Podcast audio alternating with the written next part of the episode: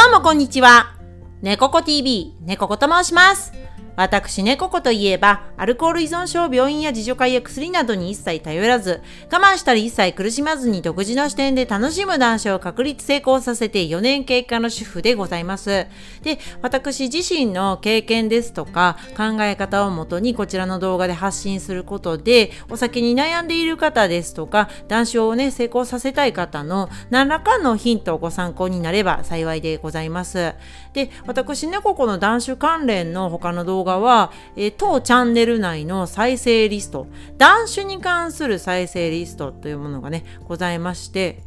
でそちらにアーカイブが百数十本くらいあるので、そちらもね、ぜひ合わせてご覧いただけると嬉しいです。で、あとね、こちらのチャンネル、ね、チャンネル登録いただけますと大変励みになりますので、ぜひぜひよろしくお願いいたします。で、今回の動画では、えー、お酒飲みに足りていない栄養素っていうことをねお話ししてまいります。で、あのー、私ねこここの動画を出させていただいている近辺で全くねあのー別でちょっとね5回に分けてそのお酒を飲んでる人に足りてない栄養素っていうのをね全5回であの発信している最中なんですけれどもなのでちょっと内容は重複するところもあるかもしれないので申し訳ないんですけれども今回はねちょっと差別化させるためにまあまあ軽くさーっと流していく感じで大体こういうことが不足するよっていうねニュアンスでお伝えできればいいかなと思います。広く知っていただきたいなっていう意味で今回のあの動画動画はやっていこうかなと思います。でこちらなんであのこのお話をしようかってね思ったかと申しますとコメントをいただいてあのここ最近ですね。でそのコメントいただいたコメントの中であの、私ねここがさせていただいた回答であなんか気づきをいただいてあこういったことを気になる人いるんじゃないかなと思って他にもと思ったのでちょっとまあさーっとね流す感じでこういったことがなぜ足りていないのかなぜならばこうなんだよっていう仕組みも含めてなんで足りていないのかとかどういうことに使われているのかとかねそういった栄養素が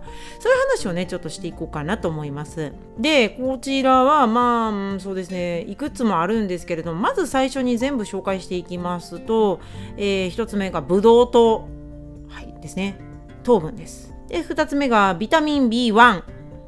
で3つ目がビタミン B3、まあ、ナイアシンですね。で4つ目が鉄分。5つ目がマグネシウム。6つ目がタンパク質。7つ目が水分ですね。はい以上になります。でこの中でもビタミン B1 と、えー、水分はもうあのー、その特集の中で すでにちょっとねお話しさせていただいているので恐縮なんですけれども改めてね、まあ、何回聞いていただいてもまあいい内容かなと思うのでちょっとねお話ししていきます。まず1つ目からいきますね早速。あのブドウ糖なんですけれどもこれまあ糖分ですね。糖質です。はい炭水化物に含まれているものですね。ご飯とかパンとか麺とか穀類に含まれているものですね。はい。でそれらが、まあ、あの分解されていくと最終的にブドウ糖というふうに、ね、なるんですけれどもブドウ糖の形にして使うんですけれどもえー、そのブドウ糖は何をまずしてくれるのかと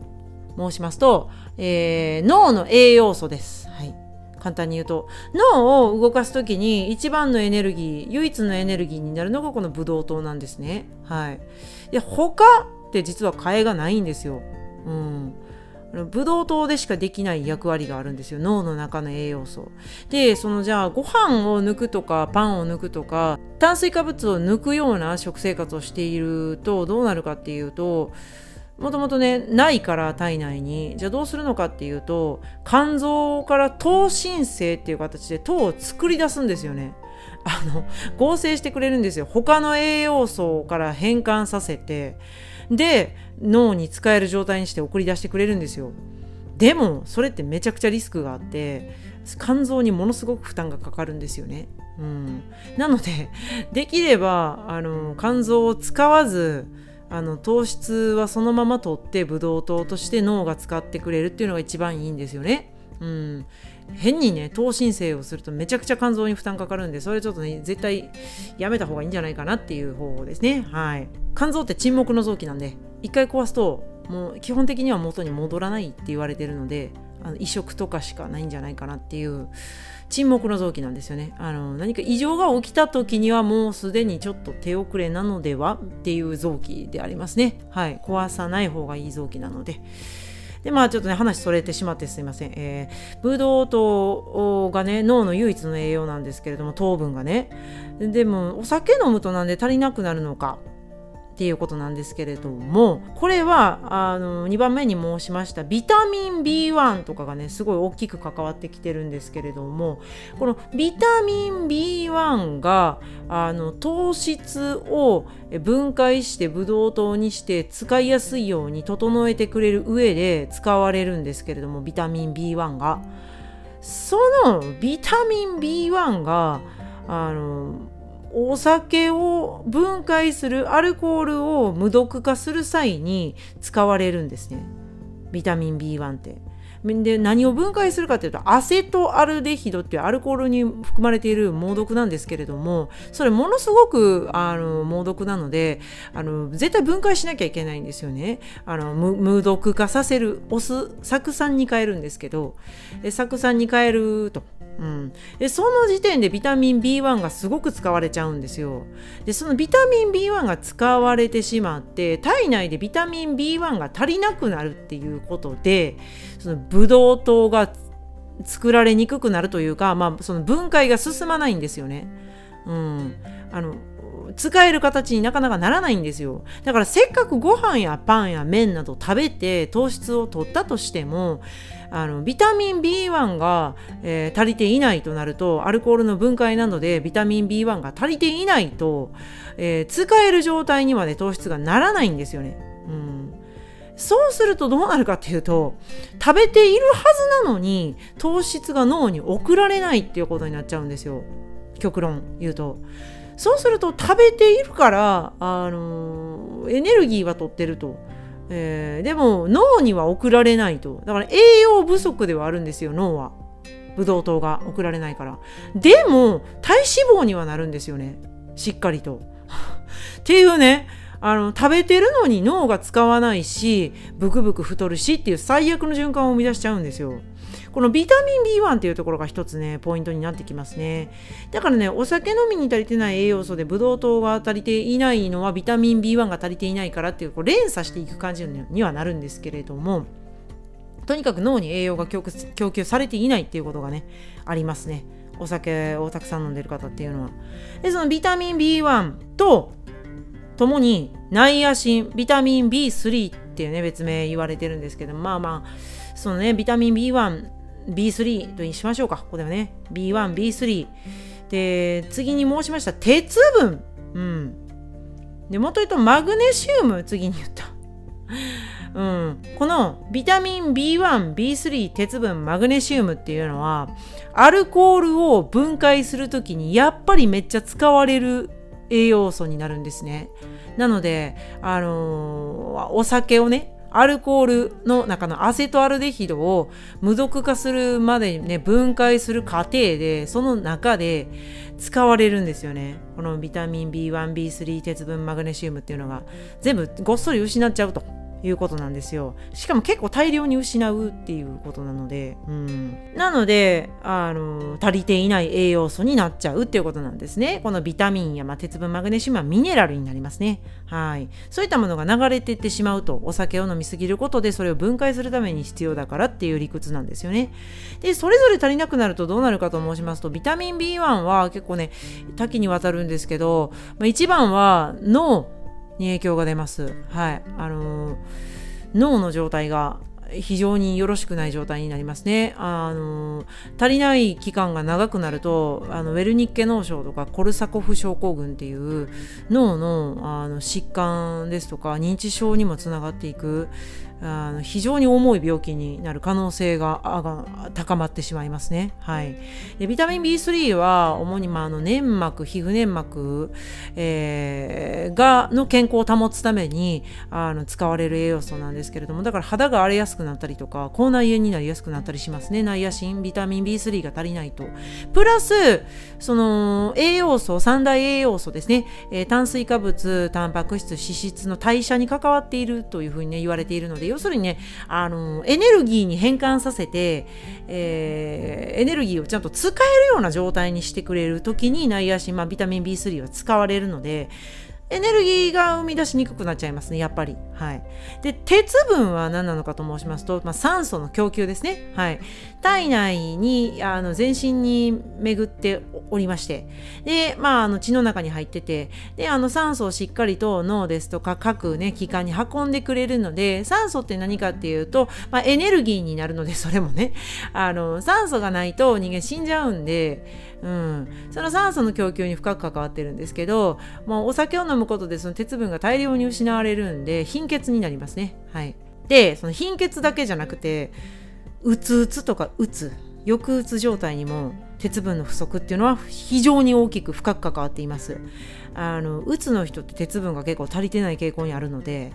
うん、あとね、えー、氷がすごい食べたくなる人とかも気をつけた方がいいですね。氷ガリガリかじっちゃう人っていうのは明らかに鉄分が不足してるからそういう風になっているそうなので私ねここもあのお酒をやめるきっかけの一つになったのがねあの鉄欠乏性のね貧血ですね。はい。あの病院送りになるくらいの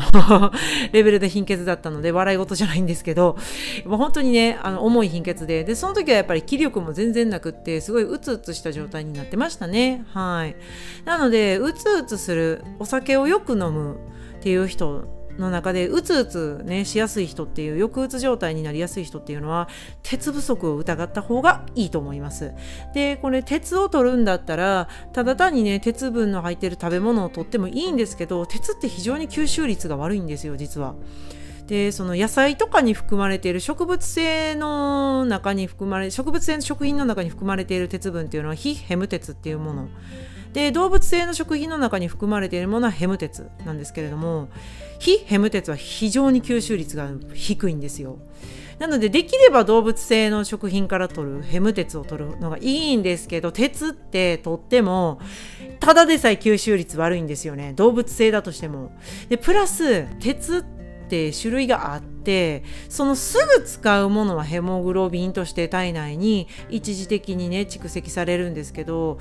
なかなかとどまりにくいというか、うん、貯蔵しづらいものなんですよね。で貯蔵しておくべきものでもあるんですよ。鉄って。ちょっと足りなくなった時に今足りない時にちょっと引っ張り出してくるために貯蔵鉄っていうのが必要なんですけど、まあ、詳しく端折りますけど私はそれも含めてそれも兼ねてフェリチンフェリチンっていうね、鉄があるんですよ。フェリチン鉄っていうのがあるんで、そのサプリメントを取るようにしてます。貯蔵鉄がむちゃくちゃ大事らしいんで、なんかあったらね、ヘム鉄、えー、とか貯蔵鉄になるフェリチン鉄を取った方がいいです。ただ、取りすぎると過剰症って言って、その、それもそれで病気の原因、なんかおかしな体調の不良の原因になっちゃうので、あの、1日の用法用量は守った上で取った方がいいです。大量に取らない方がいいですね。はい。めっちゃ鉄の話長くなってすいませんでした。あの、あと次ね、マグネシウムもそうなんですけど、そのマグネシウムは、あの、歯とか骨とかにもね、存在、主にね、結構存在してて、まあ、全身に存在してるんですけど、で何なのかと申しますと、このね、あの、電解質っていう すごいまた難しい話になるんで、まあちょっとね、あの詳しくは端折ります。すいません。あの、またマグネシウムの回でそれもね、別でさせていただくので、近々。またそれもね、合わせてご覧いただけると嬉しいんですけど、うーん、体の中の水分に多く存在しているんですよね。その電解質、電気を帯びてるんですけど、要するに。その電気を各あの器官体の中に電気を帯びてるんですよ人間って電解質ってそうなんですけどその電気を帯びてることでうまい具合にバランスが保てているんですよ健康の。うん、でもその電気を帯びる場所がマグネシウムだったりするんですけどそれが減っちゃうとそれを保てなくなっちゃうんですよいい状態を。ね。でそこには実は水分も関わってくるんですけど数珠つなぎでいきますけど水分の中に電解質っていうのがあることで抱えておくことができるといろんなものをもいい状態にキープしておくことができるんですけどマグネシウムが消え水分が抜けるといい状態をキープしづらくなっちゃうのであのいろんなあの体調不良とか不健康なこととかあの健康を害する原因になっちゃうんですよね。うん。まあ、そんなようなことですね。ざっくり言うとマグネシウムもそういうね役割。やっぱね分解の時にアルコールの分解で大量に使われるのもマグネシウムなので足りないことが多いと思います。はい。で次タンパク質ですよね。タンパク質はまあもう人間の体の中のほとんど全てをね作っておりますね。はい。あのこういったね肌とか内臓とかね髪の毛とかも全部タンパク質でできてるんですけれども実はそれだけじゃなくって脳内の神経伝達物質っていうものの材料にもなってるんですよ。で神経伝達物質って何やねんって申しますとえー、ここからちょっとカタカナが続いて本当にねあのごめんなさい。なんか難しい話ばっかり言って申し訳ないんですけどそんな難しい話じゃないんですよ実は。セロトニンメラトニンオキシトシンドーパミンとかねそういうものなんですけど聞いたことあるものもね中にはあるんじゃないかなと思うんですけど、まあ、これは何なのかと申しますと私たちが幸せを感じたり生き生き活動したりとか眠たくなったりちゃんと目を覚ましたり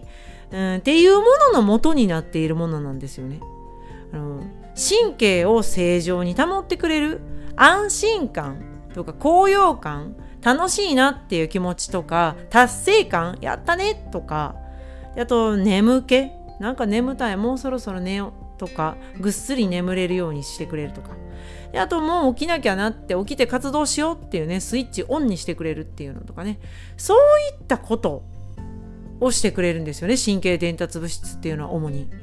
それの材料にもタンパク質はなってるんですよ。うん、だからね、あのー、そういったものも、あのー、栄養素にうまく変栄養素がうまく変換できていない使える状態にしてくれていないとさっきもね申しましたようにビタミン B3 ナイアシンっていうのはタンパク質の代謝要するに使いやすくして循環させてくれるっていうことにも関わってるんですけどそれも不足しちゃうと結局タンパク質を食べたとしても使える状態にしてくれないから神経伝達物質まあねそういったねあのーハッピーのもとか健康のもとも作られにくくなっちゃうんですよね。うん、不足するっていうのはそういうことなんですけど、えー、であとやっぱ不足する原因としてもう一つあるのが食生活が偏っちゃいますよね。お酒ばっか飲んでると。なんかね、あのー、どうしても糖質とか脂質に偏っちゃってタンパク質をあまり取らない暮らしに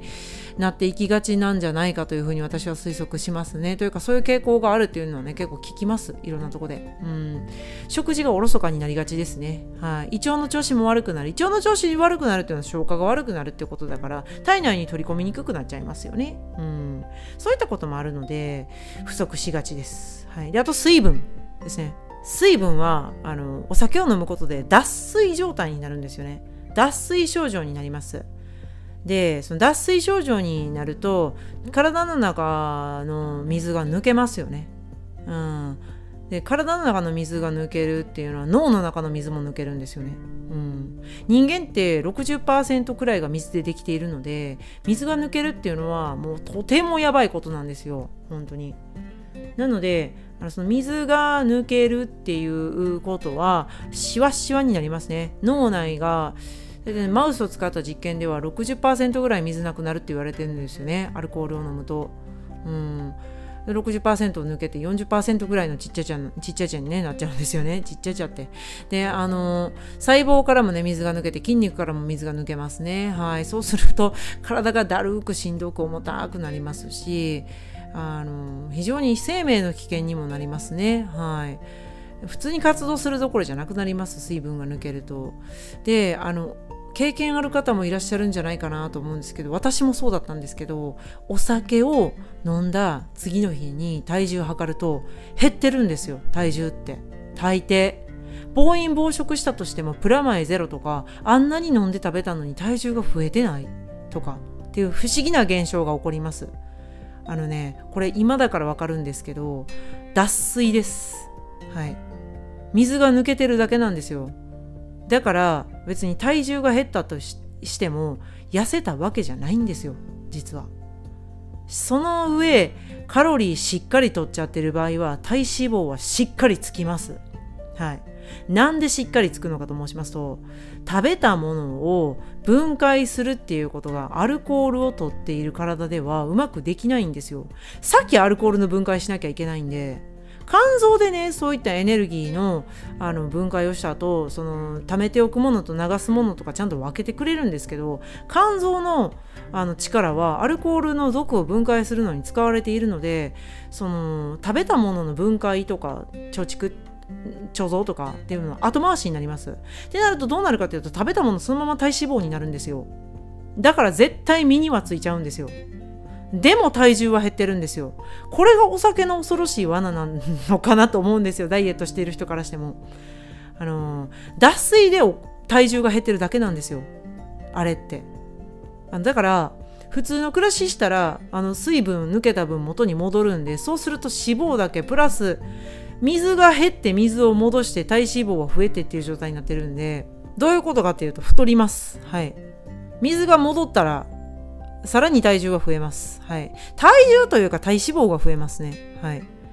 脂肪って軽いんですよ実は結構。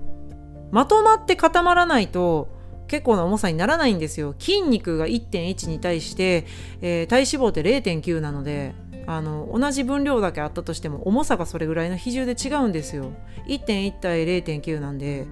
脂肪ってちょっとついたぐらいじゃ分かりにくいっていうのも怖いところなんですよね。うん。だからお酒を飲んで体重が減ったとしても喜んではいけないというところがね すごい怖いところなんですよ。水って結構重たいんですよね。うん、むくむと結構体重増えるんでそれが水が抜けたっていうだけなんで脱水症状になって体重減ってるだけなんですよ。何にも喜べることじゃないんですよ実は。お酒飲んで体重減っても。むしろやばいんですよ水が減ってるから。いい水が減ってるんですよね。どんどん水出されちゃうんで。水とともにミネラルとかビタミンもどんどん出しちゃうんで。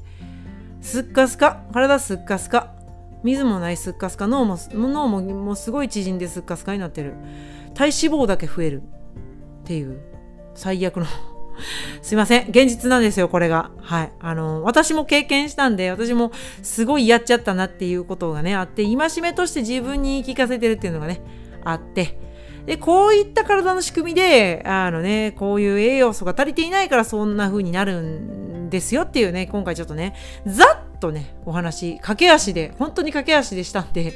ちょっとね、またあのーえ、もう一回何回かね見ていただくとわからないところはねあのタップをねあのスマートフォンだったらねあの2回タップしていただくと10秒巻き戻しできるんで10秒20秒って巻き戻ししていただいてちょっと不明点があるところは何回かご覧いただくといいかなと思います。あとちょっと早口で喋っちゃったんであの少し再生速度を落としてみていただいてもいいのかなとはい思います。すいません。もうちょっとねゆっくり喋るようにすればいいんですけどはい。申し訳ないです。なので、ちょっとね、こういったことで栄養素が足りていない理由、うん、も含めて、どういった栄養素が足りていないのか、なんで足りなくなるのか、どういったことに使われるのか、足りなくなるとどういったことが起こるのかっていうこととかね、はい、あの今後のね、あのご飯をね、食べる、食事で栄養を取るとか、お酒をね、やめていくっていう際のね、あのご参考としてね、えー、していただければいいかなと、はい、思います。今回はね、ちょっとざっとね、流すようにさせていただきました。はい、以上でございます。でこちらの動画よろしければグッドボタン、チャンネル登録もいただけると大変励みになりますので、ぜひぜひよろしくお願いいたします。ではまた次回の動画でお会いいたしましょう。最後までご視聴いただきましてどうもありがとうございました。チャンネル登録、グッドボタンよろしくお願いします。